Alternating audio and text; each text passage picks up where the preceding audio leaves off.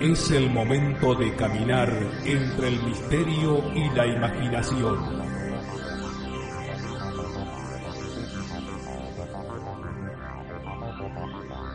Es el momento de caminar al filo de la realidad.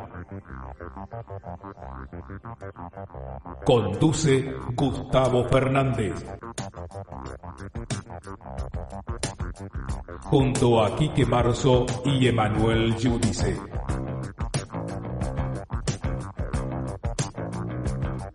Explorando los límites del conocimiento.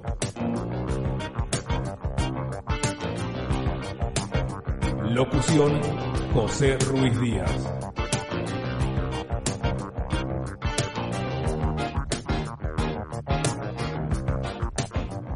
Hola, hola, hola, ¿cómo están ustedes? Gente bella, amigos, seguidores de Al Filo de la Realidad. Soy Gustavo Fernández, reencontrándonos en este podcast extra para los fans, los incondicionales que colaboran con nosotros y siguen esta entrega, eh, pálida retribución al entusiasmo y la calidez que significa que nos apoyen eh, con ese aporte económico que tanto facilita nuestras actividades. Bueno, sin más, sin otros preámbulos y presentaciones, esperando que estén bien, pidiéndoles a quienes me han hecho comentarios en nuestro sitio en evox.com eh, que tengan la amable paciencia de darme unos días de margen para seguir respondiendo comentarios, preguntas, eh, la buena vibra de compartir su mirada, sus observaciones críticas cuando corresponde, claro que sí.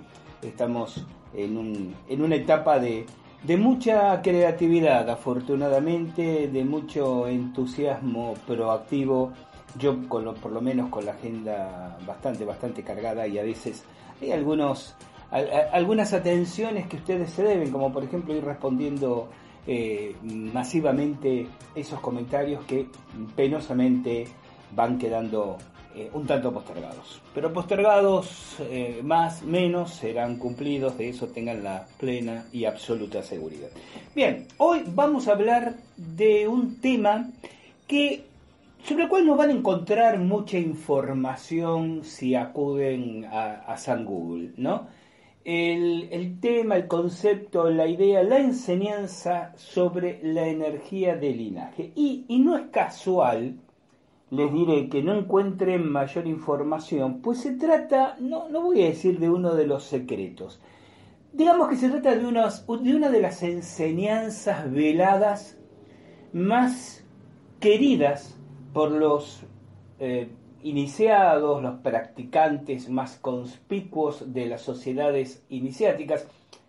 A veces una de las deformaciones en la percepción de la información que, que puede dominarnos a todos, porque nadie puede escapar a que circunstancialmente esto le ocurra, es tener esa falsa idea que si no encuentro información en Internet de algo, eh, seguramente será un bulo, no existirá, es apenas un rumor, quizás invento de algún desosegado trasnochador.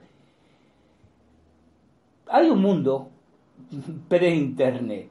No necesariamente todo lo que ha reflexionado, elaborado, masticado el ser humano, volcado, inclusive hasta en, en décadas recientes, necesariamente se encuentra en la red. Uno encuentra aquí, acullá, pequeñas perlas, publicaciones eh, restringidas, boletines artesanales, eh, libros eh, de cuidada edición de autor que no, no, no encontraron la persona ni la oportunidad que les permitiera digitalizarse y sin embargo no por eso dejan de ser eventualmente valiosos. Y si por el contrario abunda en Internet, no necesitan ustedes que yo se los diga, muchísima información espuria y absolutamente prescindible. Esto se ve mucho más acentuado cuando hablamos de ciertos conocimientos acunados por las sociedades iniciáticas, las sociedades esotéricas, estas estas hermandades, estas fraternidades, estas agrupaciones de intelectos a las cuales yo aclaré alguna, en alguna ocasión en afán eh, iluminador quizás, que debemos verla como asociaciones no secretas, sino discretas. Estoy hablando obviamente de masonería, rosacruces, eh, martinistas, etcétera, etcétera, pitagóricos, etcétera, etcétera, etcétera. Inclusive muchas mm, religiones o iglesias, tal vez minoritarias, que se presentan con una vestidura más cercano a lo, al culto, pero que posiblemente la dinámica sea más próxima al de las sociedades esotéricas.